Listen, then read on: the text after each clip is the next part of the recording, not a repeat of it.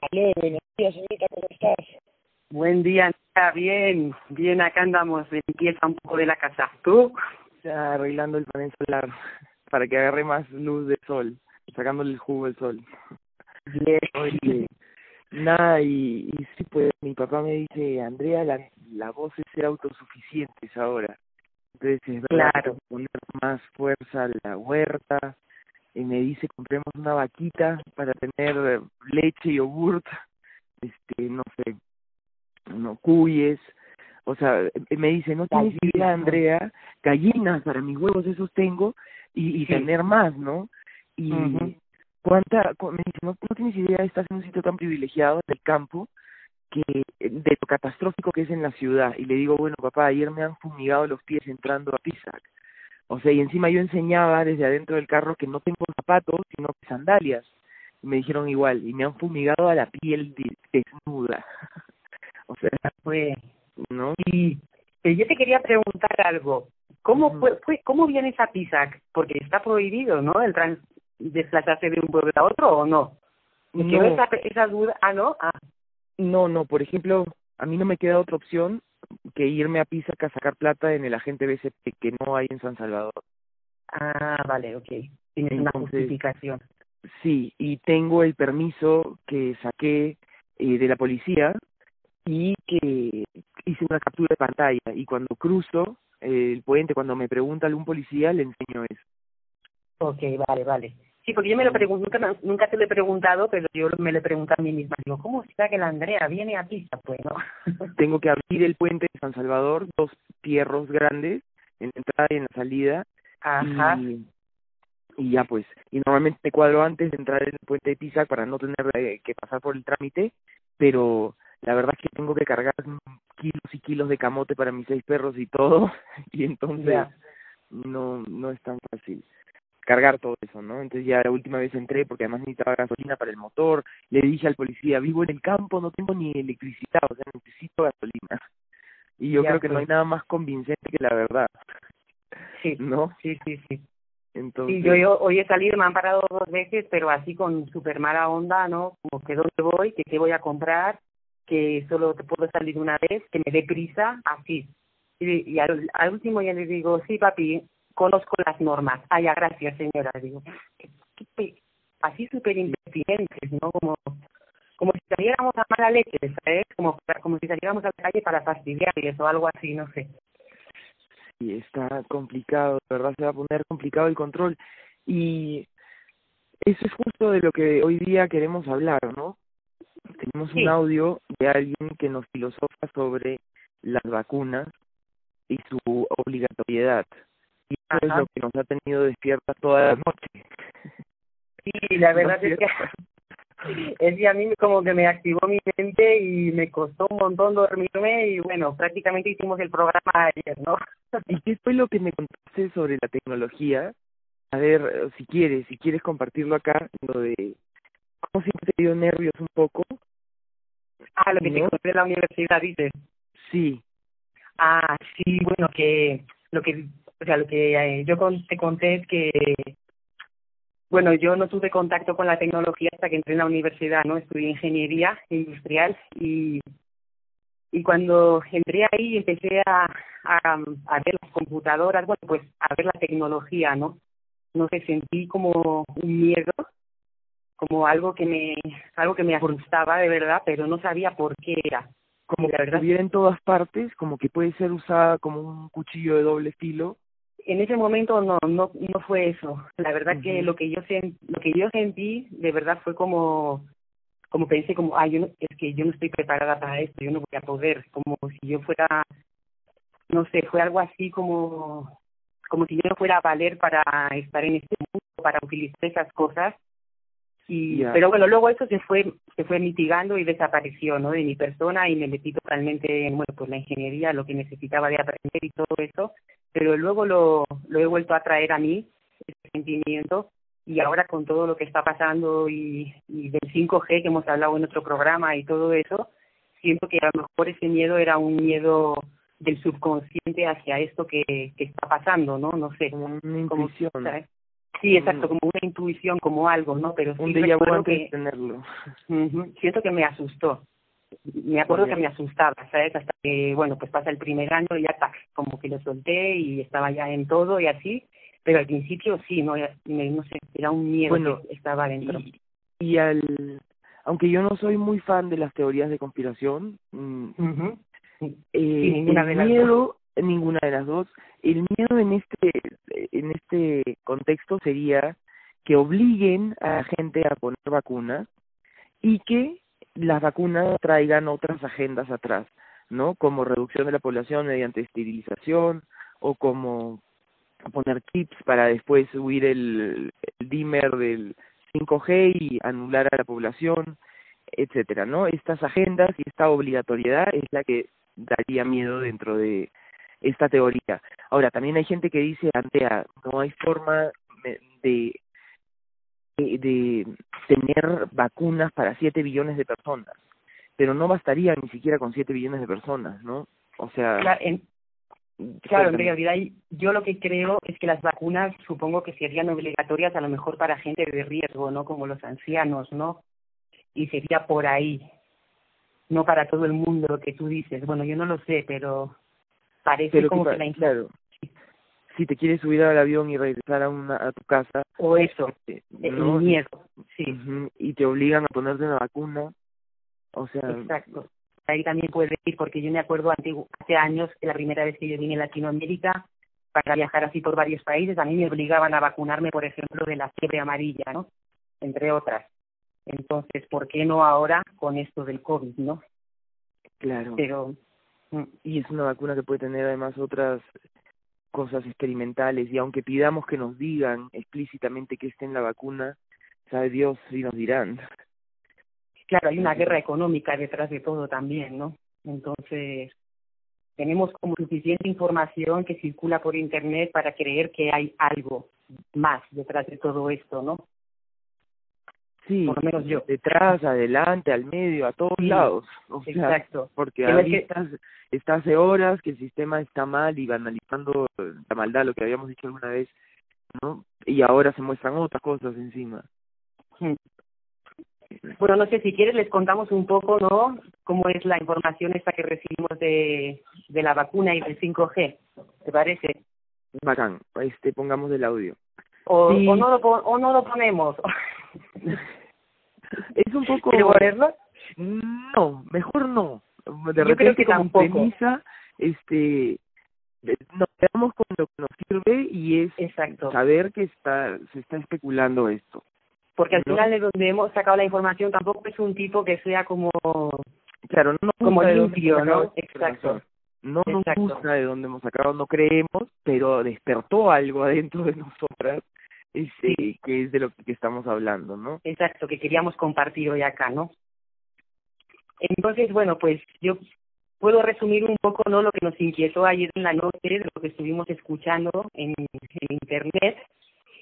Y bueno, ya hablamos del 5G, ¿no? Y de que de cómo hablaba Cowen, ¿no? De, de la capacidad que puede tener el 5G de enfermarnos, ¿no? Y que él lo relacionaba directamente con el COVID-19. Pero ayer el tipo este que escuchamos, ¿no? Lo que hace, lo que él habla es que el, el 5G, el 5G sí te enferma y te da síntomas de gripe, porque bueno, pues lo mismo que hablaba el Cowen, ¿no? Pues es una radiación electromagnética, lo que sea, pues que al final el ser humano no está acostumbrado y, y cambia celularmente algo, ¿no? Y tú te enfermas, ¿no? Y lo que ha pasado es que eh, todo esto empezó en China, que parece que en el lugares es donde está más fuerte la frecuencia del 5G, y, a ver, y de ahí pues la gente empezó a tener síntomas de, de gripe, ¿no? De enfermarse. Entonces ese fue la, en los hospitales fue la excusa perfecta para decirles ya, ustedes tienen este, este virus, así que tomen esta inyección. Y era dentro de la inyección donde estaba el, el coronavirus realmente. Entonces, claro, al meterles la inyección ya empezó la pandemia, empezó a expandirse el, el COVID. Y así cada uno que iba a hacerse los test le metían la inyección y finalmente tenía el COVID y todo esto se ha ido propagando por el mundo y todos tenemos, eh, y bueno, y se ha ido como esto propagando, ¿no? Unos han, han ido por síntomas de 5G y les han puesto el COVID y otros directamente se han contagiado. Entonces, eso es una realidad, ¿no?, que existe en el mundo. Entonces, ahora se habla de, bueno, de la vacuna que se quiere instalar y de la que quieren instalar en un segundo momento, más adelante, cuando se tenga, porque todavía parece ser que no se tiene, que parece que está Bill Gates detrás de esto, de dando plata para que esta vacuna se saque, que se quiere poner también como obligatoria. Y entonces este tipo lo que habla es que esta vacuna se va a meter el COVID y además se va, se van a meter ahí un chip. Y este chip lo que va a hacer es que tu cuerpo se va a instalar algo que va a hacer controlable a través de la frecuencia del 5G. Es decir, lo que este tipo dice es que cuando tú te vacunes con la vacuna esta obligatoria y tengas ese chip adentro, si ellos quieren pueden ampliar la potencia del 5G de tal zona y tú enfermarte e incluso morir. O sea, esa es la forma del control social, de la reducción de la población, de todo eso de lo que habla. ¿Me he explicado más o menos? perfectamente, sí, sí, sí, Entonces, eso es como, no sé, a mí de verdad me dejó sin sueño y, y hasta ahora estoy así como un poco, porque me da vueltas la cabeza, ¿no? Porque bueno, lo dice ese tipo, pero también se lo habla la gente, hay mucha información en Internet, no es que yo quiera decir, ay, los malos y los buenos, los no sé qué y los no sé cuántos. Prefiero pensar en mí y en lo que hablamos en casi todos los programas, ¿no? De presente, empezar a cultivar nuestros alimentos y todas esas cosas, pero bueno, la realidad, o eso por lo menos está ahí para saberlo y por lo menos para intentar negarnos a esa vacuna, ¿no? aunque no tenga microchip, yo siento que tampoco es algo positivo, será, es algo seguramente para enriquecer otra vez a las farmacéuticas, ¿no? Aunque solo sea para eso, ellos están experimentando con nosotros, ¿no? Aunque nos olvidemos de todo esto del COVID y del 5G. No sé, ¿qué dice Andrea? Nada, sí es complejo, o sea, una parte de mí quiere pensar que esto es real, eh, que estas conspiraciones, o sea, pienso por un lado que tiene que ser un virus más que se generó en la naturaleza biológicamente, este, o que es resultado de tecnologías humanas que afectan la naturaleza y generan toxinas que luego nos enferman, que son estos virus, ¿no? Mm. Pero, pero lo que sí me es inevitable ver el control social que está habiendo, ¿no? Y claro. pensar argumentos que pueden reforzar esta, esto que estoy viendo del control social también puede ser no sé, legítimo, o, entonces sí me parece importante por lo menos mirar, ¿no? Eso de ahí, esa, Exacto. esa realidad. Como tú dices, para tener, estar esperando lo mejor, pero preparados para lo peor, y lo peor es que nos obliguen a vacunarnos o a hacer cualquier cosa que vaya contra nuestra libertad. Exacto. Entonces, eso sí sería un escenario deprimente y horrible, de repente nos toca sentirlo y vivirlo así ahorita, pero no sé cómo podemos organizarnos para no, para amablemente y por las buenas poder negarnos a, la vacuna. ¿no? Pero es un tema, sí. Yo siempre digo, será recolección de firmas, este, tiene que ver con entrar en, en el sistema y desde el sistema también eh, tener aliados ahí o, o qué, ¿no? O hacer videos que se vuelvan virales o de repente pues no nos merecemos esa libertad aún porque no somos capaces de gestionarla. No sé. Por supuesto creo que es un tema que tenemos que trabajar la libertad de cada uno no como siempre volvemos a uno mismo y a nuestra responsabilidad no porque hemos creado esto y por qué nos está pasando esto y a los niños qué les vamos a enseñar en el colegio cómo no les estamos enseñando libertad por mm. ejemplo no y poniéndoles ejemplos o sea haciendo dinámicas este etcétera. Entonces tenemos que gestionar todo un futuro desde fuera del sistema, pero también tenemos que funcionar desde dentro del sistema. Sí. O sea, ¿no? Porque y para mí pues, lo... Dime. dime, dime. No, digo que para mí lo importante en este momento es tener información, ¿no? O sea, lo que veamos, por ejemplo, pues nosotros hemos leído, hemos escuchado esto y y no sabemos si, si es verdad, tipo se lo inventa, no se lo inventa, estos tipos, hay más de una persona que habla de eso. Pero bueno, ahí está la información para tenerla en cuenta, pues no. Tener en cuenta que algo puede pasar, que no sea tan lindo como lo pintan, una vacuna que nos salva del coronavirus, sino porque el control social viene dando, o sea, cada vez nos están aumentando más cosas, ¿no? Recortes sociales, bueno, en España es un claro ejemplo de todo esto, o sea, que existe esa cosa, ¿no? Entonces ahí, pues, solo eso, información, pues, y que cada, y que las personas que nos escuchen y quieran aportar también, pues que aporten, ¿no? Y hablemos, ¿no? Sí, que nosotros nos cuáles son nuestros derechos también, ¿no? Tendríamos que recibir audios de gente que sepa, que nos informe de todos lados cuáles son nuestros derechos y deberes eh, bajo la ley, bajo, etcétera, donde, donde nos situemos. ¿no? Bueno, pues a ver si vamos a hacer postdatas a este tema. Realmente estamos viendo un momento de la historia único, o sea, que está cambiando todo, ¿no? Todo puede pasar en estos días, sí, sí, sí que parece que va para largo. Alguien me ha dicho como que justo estamos llegando al pico todavía, ¿no? Acá en Perú, no sé si será cierto tampoco, la verdad yo no me informo mucho, pero como que todavía no hemos llegado al pico de contagios acá. No sé si tú sabes algo de eso. Sí, que estamos en medio del pico de contagios. O sea, mm. acabar la cuarentena ahorita sería... Eh, que no se va a acabar atrás. Exacto, que no se va a acabar nada, ¿no? Tenemos el audio de Linden que en verdad abre las puertas para varios temas, ¿no?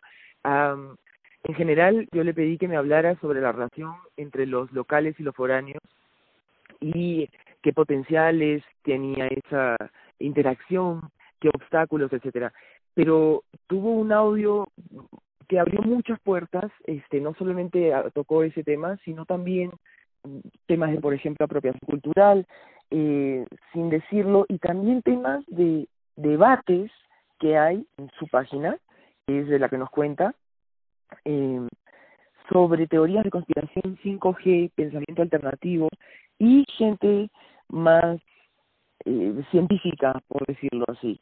Eh, entonces, nada, fue, es interesante porque atañe a lo que estamos hablando y atañe a muchas cosas de las que vamos a hablar. Entonces los dejamos con el audio de Linden. Muy bien. Gracias, Andrea. Nos despedimos. Un abrazo, Emma. Un abrazo. Les dejamos con Linden. Chao, chao, chao. Gracias.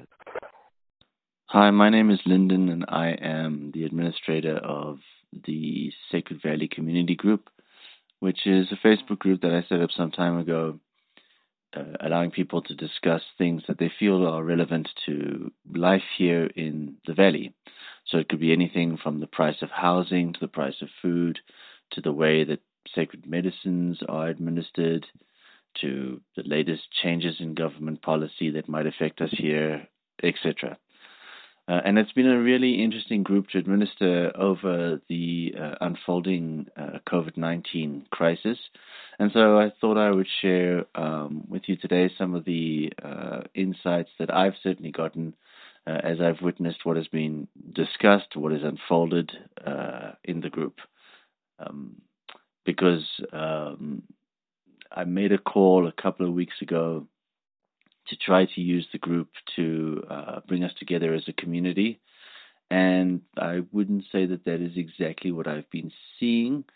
So I thought it might be interesting to um, to discuss some of the insights that I've had. Um, the first thing that I want uh, uh, that I want to say, just to set up the context, is how I've let the let the things flow in the group. Um, uh, I have actually let it flow almost completely, by which I mean I've let most things that people post past. I haven't taken any sort of um, would call it a political decision on what I would allow and what I wouldn't allow. So if you want to discuss COVID 19 in terms of its uh, political reality, um, uh, in, in, terms of, of how politicians have responded to it, I let that flow. If you want to talk about it in terms of of a fear of you know some international conspiracy around vaccinations, I let it flow. Um, we've had people post around the idea that we're all going to to devolve into cannibals at some point. I've let it flow, and I've let that flow uh, because I understand that um, people process things differently, and we are all being forced to process something here with uh, with what is going on. So, um, seeing as this was a community and this was reflective of what the community was saying, I let these things I let these things pass. The second thing is, you know, what I believe I know is different from, say, what some other people believe, but that doesn't necessarily mean that what I believe is true. I certainly believe it to be true, but I can't say with absolute certainty that what someone else is saying is not true. So, if, for example, um, someone is posting about a, shall we say, a vaccine conspiracy, um, I want to let that flow because I am not God. I'm not like the leading authority on any of these things, so I cannot say with a hundred percent absolute certainty that the vaccine conspiracy that someone is posting about is false. And if that is the case, then um, then obviously what they're posting might very well be relevant to every single person in the valley. So um, I do see it as relevant to valley affairs. So I let it I let it pass. And then the third thing is well, it is an open forum to discuss, so whatever someone posts is open to discussion. And I'm a firm believer that it is better to share ideas, no matter how, um, no, no, matter whether other people think they're wrong or not, so that they can be tested in what you might call a marketplace of ideas. So um, if someone posts something about a vaccine conspiracy and someone else disagrees with it, let them post their disagreements in the comments, have the discussion. The stronger position will hopefully win. Well, this was this is in theory, obviously. The stronger position will hopefully win, and then as a result of that, we have a greater sense of the truth. You know, we, we the, the the true statement stands on a firmer ground, and that's better for everybody. So that's why, um, no matter how crazy the posts might seem to some, that's why I've been letting them through. So here's the thing what am I seeing? What have I seen over the last uh, couple of weeks, couple of months since this crisis broke out and we have all been affected by it? Um, so the first thing is not a lot of people are posting. Um, there's been a lot of different people joining in on the comments, but not a small group of people who are posting things. And it doesn't take long for you to know, to understand who they are and where they are coming from. Are they more scientifically oriented, sort of what the mainstream media are kind of saying? Are they more fringe media types who are posting conspiracy theories? And the thing is that that you you don't see many people changing their minds. Um, what they post is what they believe, and what they believed a week ago is kind of what they're going to believe next week. That's what I'm that's what I'm finding. Um, the second thing that I found is that overwhelmingly, despite the fact that that that life has gone on, uh, that we still have to go to the market, we still have to buy food, we still have to work online for those of us that work online.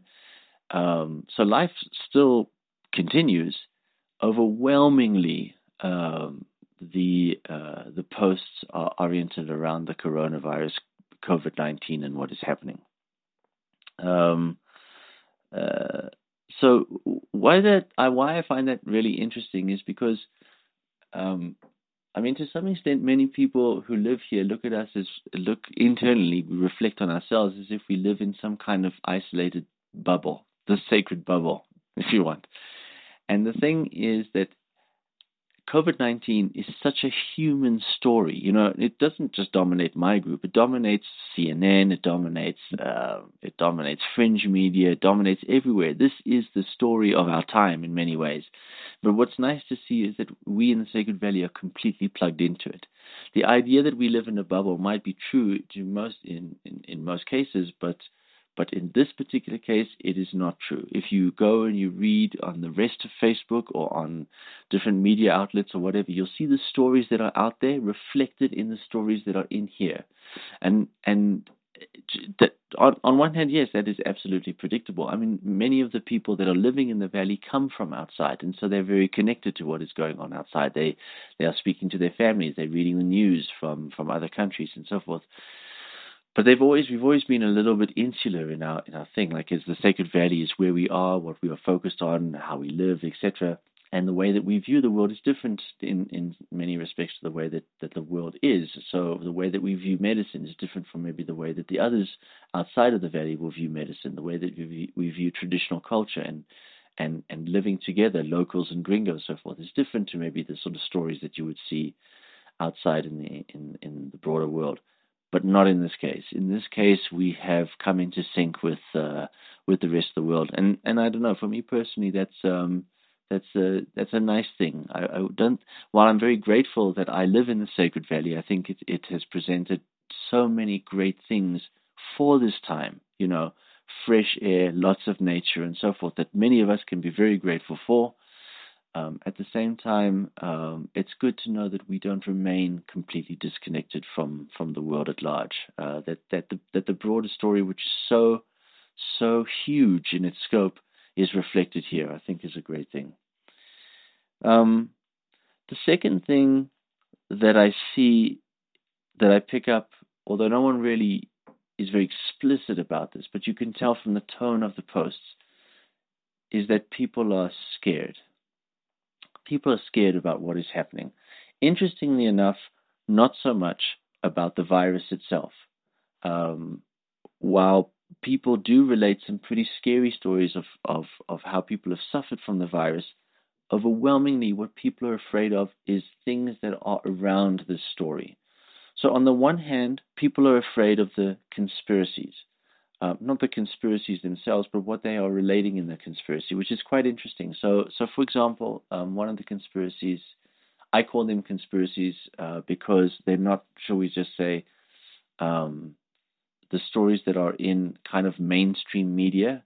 So, so mainstream media would refer to them as conspiracies. I'm not using the term to to to suggest that they are false. Although I will say that personally, there are I have a that just rest assured, I personally have a belief around this this this story, what is actually happening, what we should think about it, and so forth. And um, and so for me, a lot of things that are outside of that personal belief, I would I would uh, consider as shall we say conspiracy theories or false theories or whatever it is. Um, but for the purposes of this particular recording, I'm using conspiracy theories simply to be the theories that aren't in the mainstream. So, mainstream would be um, that COVID 19 is a type of coronavirus, that it, uh, it spreads very easily, uh, that it affects your respiratory system primarily, uh, that it can be lethal, that it can have very long term uh, health consequences to you um, that we are trying to deal with it through social distancing um, uh, to flatten the curve and so on. That sort of story, I would say, would be the mainstream. Everything else would be alternative or slash conspiracy. Actually, I'll call them cons- I'll call them alternative theories for the just so that it doesn't have that kind of judgment, I suppose, that comes with the term conspiracy. So uh, people are scared of uh, of of what they are actually reporting in alternative theories, which I find is is quite interesting. So there's this, supposedly this virus out there, and people are like, yeah, okay, the virus, whatever. What I'm really afraid of is 5G cell towers, for instance, or Bill Gates' vaccine program, or um, or the fact that the Illuminati are really trying to roll out some sort of control mechanism through all of this. And this is just like, for instance, the first test. This is or the first stage. This is putting us, this is the first stage of gaining control over, shall we say, the way we think. People are, people post a lot about these things and you can tell that they actually take them very seriously. This is not something that they take lightly because of the way that they argue when they, when, when you see the comments when the, when you see the comments that come, people take it very seriously and they are afraid.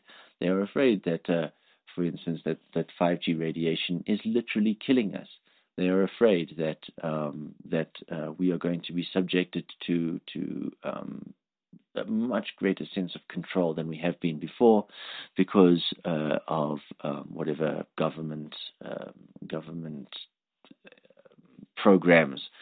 Uh, you might call them hidden programs, or um, I suppose I don't know what other word to use. Conspiracy programs um, uh, are in play. So you do you do see you do see um, a lot of that.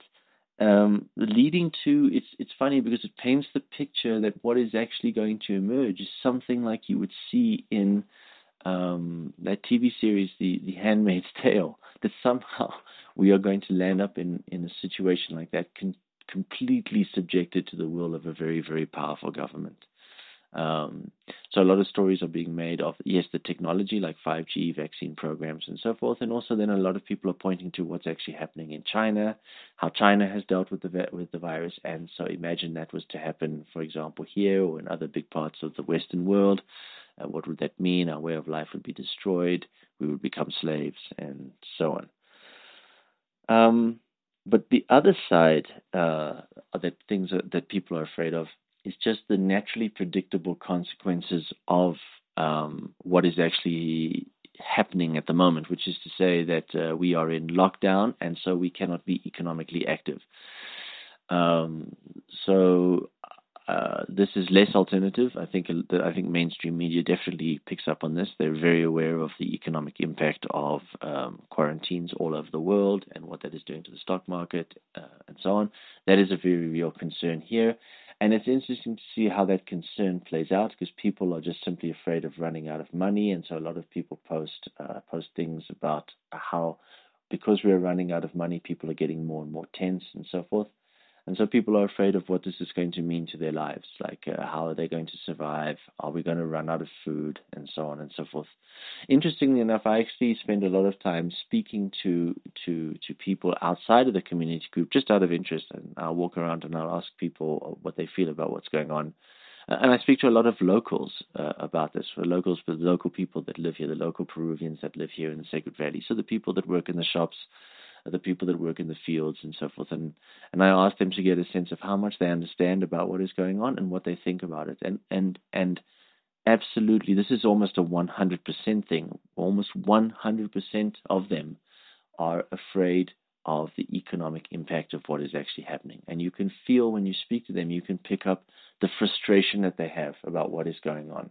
They think that the that the government has not handled this well. They think that that yes, quarantine should be instituted, but in places where um, where the virus has broken out for sure and has broken out severely. So this would be in the in the major cities and particularly in Lima.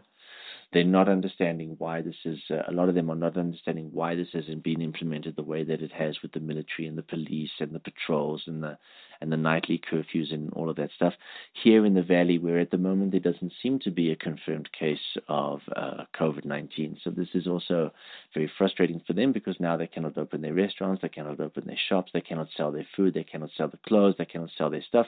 And so many of these people, they live uh, really from hand to mouth, you know um, the the money that they make this morning is the food that they're going to eat tonight, and now they can't make any money. So what is also interesting is I know I've gone on a tangent, but it is interesting to me is that many of them, many of the locals, are actually retreating back into their communities above the valley um, because there they can they can farm, and so they they have a little bit of um, uh, and they and and many of them also own their properties up there, whereas here they're renting or they are in the process of buying. So there's all sorts of bank things that are involved. Whereas up there, they own it's a family unit, so as a family they can come together, they can farm the land, they can, they've got the property that they don't have to pay for, and and, and so it just feels like it might be uh, a safer for a lot of them. Um, just in terms of how to ride the economic storm of it, but it's interesting to see that this aspect of fear is is 100% pretty much the, the problem as far as local people are concerned outside of the Facebook universe, whereas inside of the Facebook universe, it's a whole plethora of things. And I would say that while the economic thing is, is, is very real in, in, in my group, the Facebook group, the community group, it isn't uh, it isn't necessarily the dominant one. Actually, if I had to say what the dominant fear is at the moment, it probably is around vaccines. As more and more talk comes out about a, a successful vaccine uh, actually being developed in some laboratory around the world, people are afraid of what that's going to mean to their um, individual freedoms. So uh, yeah, that is uh, that is quite interesting. Um, the third thing is that people are clearly you can see that there's a lot of frustration in the group. So they're frustrated with the situation uh, that we are in. The frustration comes from the fact that we are in lockdown. Like I said, like a lot of local people have picked up, we are in lockdown, and it does seem it does seem to some extent to be unnecessary. So they think that the the government uh, they're frustrated by the government's response. Uh, a, a, lot of people have picked up that because there are, there are a lot of alternative theories on on the Facebook group. A lot of people feel that the quarantine is actually unnecessary. So the frustration isn't just an economic one. It's also just come on you and you're curtailing my freedom. I want to be able to go and walk uh, I'll go on a nice walk up in the mountains. I want to go and visit my friends. I want to go to a discotheque and and and and have a party. Uh, I want to go and sing in kirtan. I want to go and, and have an ayahuasca ceremony or whatever it is. All of these things have been disrupted, and it's frustrating because because it doesn't it doesn't match up to it's it's not necessary. It's not a real thing, you know. Um, either because I don't believe COVID nineteen is a real thing. I think it's a lie. In other words, the alternative theory, or it might be a real thing, but we know that there are no confirmed cases here in the valley, and now they've deployed the military all over the place, and they're and, and, and they're forcing us to stay in our homes and stuff, and it's unnecessary. I want to get on with my life. I want to be out in nature. I mean, I've come to Peru because it's a beautiful place. It's expansively open. It's got beautiful nature and stuff, and I cannot now. I'm being forced to. I'm being forced to sit in my home and wallow in and wallow in misery. So. um so there is that. There is also a lot of frustration around people that are wanting to leave the valley. This is this I find to be quite interesting because we are in a in a part of the world that um, where, like I said, we don't have any confirmed cases, and of course that comes with a caveat. That doesn't mean that there aren't any cases of COVID 19 in the valley. It just means that as far as our testing is concerned, as far as our hospitals are concerned, uh, we haven't seen any. Um, so, uh, but but that but but you know, I do get a sense, given the way that the virus spreads, that um, that if there was if there were cases of uh, COVID nineteen here in the valley, we would know about it because it would be spreading here pretty fast. So we might actually be in the very fortunate situation that in the valley itself, and I'm not including Cusco City here, just in the valley itself, there aren't any cases. And if you could seal off the borders into the valley, you'd actually be, as far as the virus is concerned, uh, you would be in in a pretty safe place. Um, nevertheless, a lot of people want to leave. Um, this is I've also picked up, and they're frustrated by how difficult it is to do so. So, if you live here in the valley and you are, for example, a, a U.S. citizen, then um, you want to get to the U.S. and the U.S. are between Peru and the United States. They are flying these repatriation flights, but the problem is, is you can't get to these flights uh, because you need special permissions, or they're flying out of Lima, and people are not answering the phones, embassies are not answering the phones, the police are not being helpful when people are asking for permission, etc., etc. So a lot of people are starting to feel stuck here.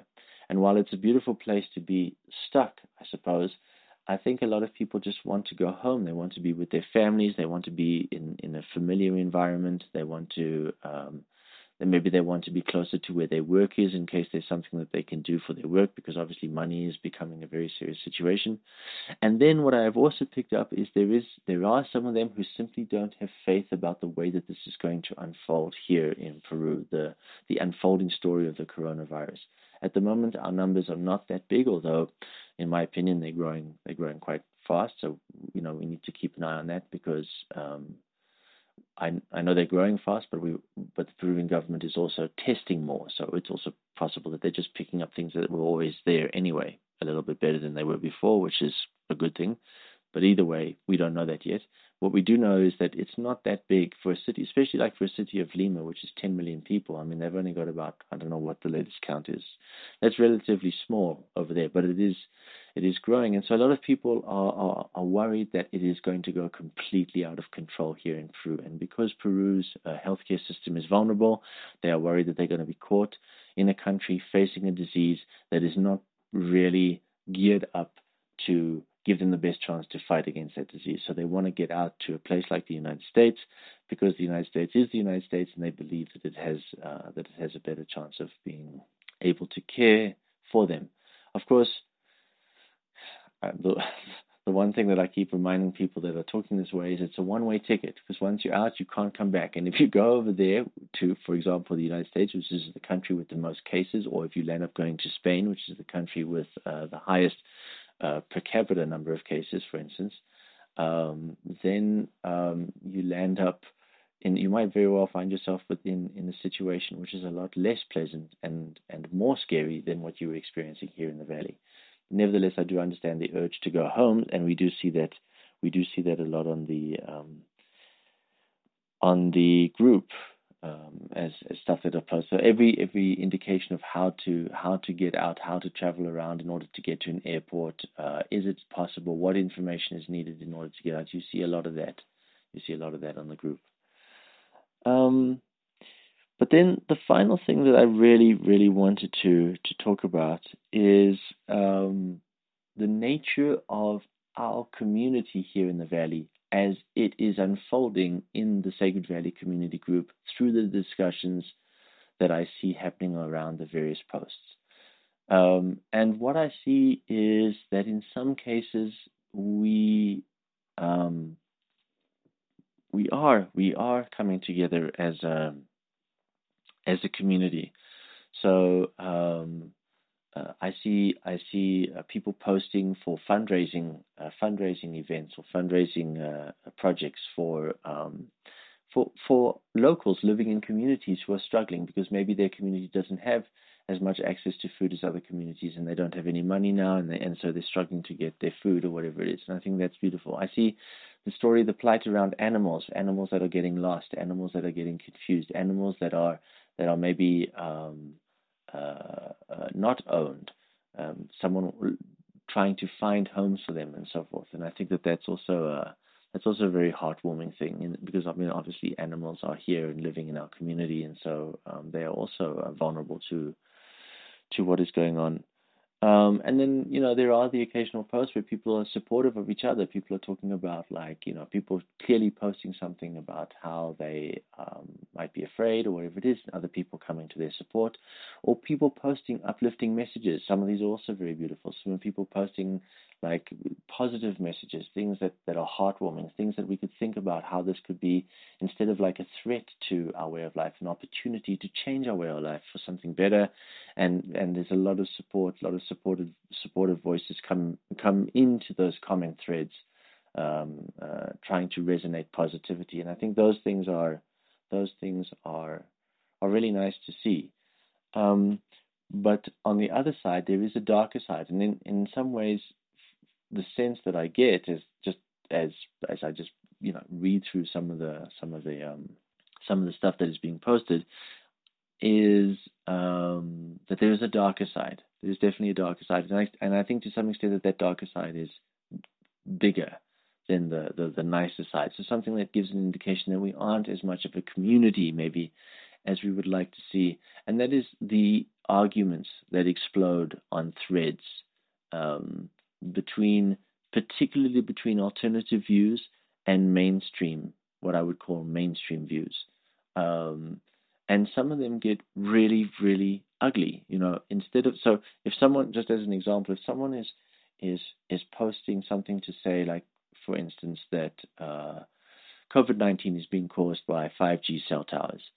So, um, and and maybe as an example or as as as a support for that, they'll say like, here's a map of the world. Here is where uh, COVID-19 is uh, has um, occurred, has broken out, and here's a map of the world where you see where 5G has been rolled out, and you can see that there's a correlation between the two. Therefore, 5G causes the illness and it is not a virus. So this might be an argument that is presented. And there are several people that, that hold on to this, this argument. People are posting YouTube videos with leading authorities that say this sort of stuff and so on. So this would I would call this alternative. It's by no means mainstream. I would call this an alternative theory.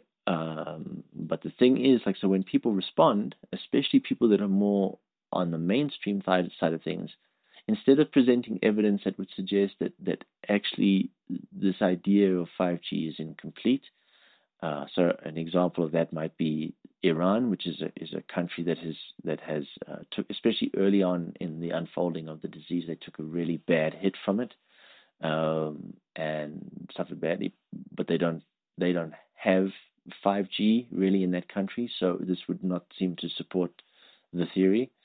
Um, but um, but instead of presenting evidence like that, which is the sort of thing that I was speaking about way in the beginning when I was talking about the marketplace of ideas, so you want to present your theory, then you want to present evidence against the theory, so that at the end we get closer and closer to the truth, and all of us can make better decisions because we see, you know, a good discussion that leads us to a better understanding of what is going on. Instead of that, all we see, all I saw, a lot of what I see is just hatred. So like, instead of like, well, here's evidence against your position, it's more like, well, you're a fucking idiot. You know, you're a fucking idiot for posting this, and why don't you fuck off back to your country? Something like that. And um, and then and then and then a fight breaks out. Well, you you're an idiot because you you completely subscribe to mainstream media. You don't have any sort of brain for yourself. Why don't you go fuck yourself? You're just another pawn, another sheep to the thing. And then this is the thread that, that unfolds. You know, fuck you, fuck you, fuck you, no, fuck you, no, fuck you, no, actually, fuck you. that's that's what what uh, happens, and I think that that is really unfortunate because um, I can see that people do get hurt by it. You know, so someone might post something which is maybe uh, alternative, and someone attacks them for being an idiot, and then I get pulled into the thing like, Lyndon, can you please ban this person because it's really unfair, and you can read by what they're saying to me that uh, they've been really hurt by it. There is, in my opinion, nothing wrong with posting an alternative theory and having it tested against against the evidence that other people might be aware of. You know, if you're open-minded and the other people are open-minded, you will come to a better sense of the of the of the truth. But that's not what we do, and, and what we land up doing is polarizing the community with this. So you land up having you land up having then the mainstream camp, the alternative theory camp, and so on. And people will not change their positions because the minute you enter into a situation like this where you fight hard, uh, attacking the person rather than attacking the position, you just land up reinforcing that person's identity. They're obviously going to hold on to it stronger. They're not going to suddenly, when you say to me, like, fuck you, you're an idiot for believing in some alternative theory, that is not going to make me change my mind. That is going to make me become more defensive, more egoist, and attack you back. And so this naturally divides the uh, divides the community. And just some, I mean, obviously I can sit there and I can say it's very entertaining to watch. You know, I have a good laugh at it. Yeah, maybe on one hand that's true, but on the other hand, I do find it sad. I do wish that we, we, we. I mean, this is such a human story that we could have, that we could use this opportunity to come together and really, and really, um, um, I don't know, uh, bond in something that we all share, and not just here in the Sacred Valley, but all over the world, which was my point earlier. Um, yeah. Interestingly enough, the most nasty or vicious um, people that attack um, are uh, the um, uh, the mainstream people. Um, so a lot of the the most likely to post people are the alternative theory people, and the most likely to attack in a very nasty way are the mainstream people. Um, and uh, and I think that's a pity because I think that some of these alternative theories. Um, so if you, for example, believe that uh, 5G is the is the cause of the respiratory illness that we are seeing, and that theory is out there, you know, I know there are different versions of the 5G theory. Um, one is that it's simply that 5G radiation simply weakens the immune system, which makes the COVID COVID-19 virus that much more um, dangerous. Yes, that's one theory. That's a softer version of the theory, but there really is the theory out there that that uh, that 5G radiation is what is making us sick, making a lot of people sick, uh, and actually the virus is is not a real thing. Um, well, if you were going to, and, and and and so what I'm trying to say is the reason why why we need to, well, it's a good idea for for people to put this on the table so that it can be openly discussed and refuted or confirmed, is because the way that you should protect yourself against 5G radiation is very, very different from the way that you would protect yourself against a virus. 5G radiation is something you would protect yourself via, say, for example, aluminium, uh, putting aluminium around yourself, around your head, uh, etc. You're essentially creating in what in scientific terms you would call a Faraday cage, which makes it very difficult for the radiation to penetrate inside of inside of the, your shield. Um, but it's going to provide you with very little resistance against a um, an organism like a virus. So the choice that you make in terms of what you believe is actually happening is going to impact your chances of being able to navigate through what is going on. If it is true that 5G is actually the cause of what we are, 5G radiation is actually the cause of what we are going through, it does not make sense to do the quarantine the way that we are doing. It does not make sense to practice self isolation, social distancing, and all of those sorts of things. It makes much more sense to protect yourself with metal shielding. On the other hand, if there really is a virus out there, uh, metal shielding is not going to do shit for you. Um, and social distancing and self isolation and all of these sorts of things strengthening your immune system and such. These things are going to be the way that you want to uh, combat the situation and prepare yourself in case in case you uh, you run the risk of being exposed to the virus.